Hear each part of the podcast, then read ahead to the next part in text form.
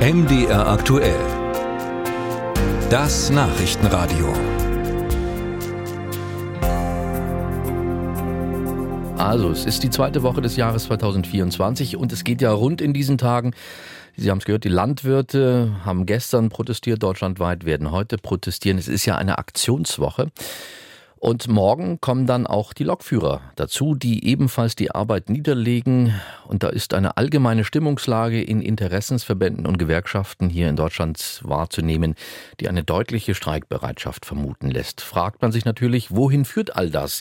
Zum Beispiel zu einem Land im Dauerprotest? Caroline Fröhlich hat diese Frage Experten gestellt. Fakt ist, seit den 1960er Jahren haben Proteste tatsächlich zugenommen. Seitdem haben sie sich aber auf einem insgesamt hohen Niveau stabilisiert, sagt Sebastian Hauns, Protestforscher an der Uni Bremen. Aktuell habe ich nicht den Eindruck, dass es sich um einen sozusagen Dauerprotest handelt. Wir sehen jetzt ein paar große Proteste, die sehr weitgehende Auswirkungen auf das öffentliche Leben haben.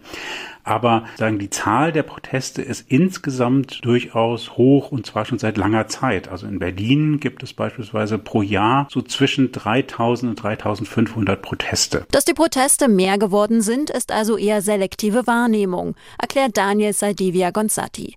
Er forscht am Wissenschaftszentrum Berlin, unter anderem zu Protesten und politischer Radikalisierung. Es kommt immer wieder, aber jetzt in diesen letzten Wochen bekommen wir mehr mit, dass aufgrund der Haushaltsdebatte und aufgrund von Kürzungen ökonomische Mobilisierung vielleicht ein bisschen stärker in den Vordergrund kommt. Menschen fühlen sich quasi wirtschaftlich benachteiligt, tendieren dazu, auf die Straße zu gehen oder zu demonstrieren. Und entsprechend haben wir das Gefühl, wir sind in einem Zustand von Dauerprotest. Dazu kämen die bevorstehenden Wahlen zum Europaparlament und in Ostdeutschland.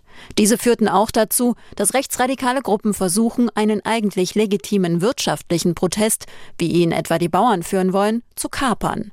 Das könnte zu einer Radikalisierung von Protesten führen, sagt Sadivia Gonzatti und zwar ziemlich schnell. Wir sehen, dass zum Beispiel es ein sehr niedriges politisches Vertrauen zurzeit in der Bevölkerung herrscht. Wir sehen auch, dass eine relativ substanzielle Gewaltbereitschaft in Deutschland herrscht. Zum Beispiel jeder zehnte Deutsche könnte sich vorstellen, in gewissen Situationen politische Gewalt anzuwenden. Dieser Mix kommt mit einer Frustration von den verschiedenen Krisen, die wir in den letzten zwei, drei Jahren erlebt haben. Und das alles gemischt bereitet ein sehr sensibles Näherwollen für Radikalisierungspotenzial. Ich will noch nicht sagen, dass wir schon da sind, aber aber klar, je nachdem, wer die Proteste dominiert, ob gewisse rechtsradikale Akteure die kapern können, könnte quasi eine Radikalisierung stattfinden. Wichtig sei daher, dass Menschen, die sagen, ich bin ja nicht rechts, dass sie tatsächlich, auch wenn die das sagen, der zweite Schritt erfolgt und zwar, und ich finde es auch schlecht, mit Rechten zu laufen. Diese Toleranz ist nämlich genau dieses Problem. Durch diese Toleranz findet ein Legitimisierungsprozess statt. Gleiches gilt für Politiker aller Parteien.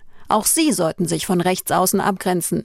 Gleichzeitig sollten sie aber auch die demokratische Seite von Protesten hervorheben. So sagt Protestforscher Sebastian Hauns. Menschen gehen auf die Straße, äußern ihre Unzufriedenheit, so dass sie auffallen, aber sie tun es zumindest in der Regel, ohne dabei gegen andere Personen Gewalt anzuwenden. Und solange sie diesen Punkt nicht überschreiten, sind die Proteste eigentlich eher ein gutes Element, ein Element, in dem gesellschaftliche Konflikte zum Ausdruck kommen, in einer Weise, die eben nicht Gewaltanwendung als Konfliktlösung in den Vordergrund stellt. Heißt, Proteste können eine Demokratie und Zusammenhalt auch stärken.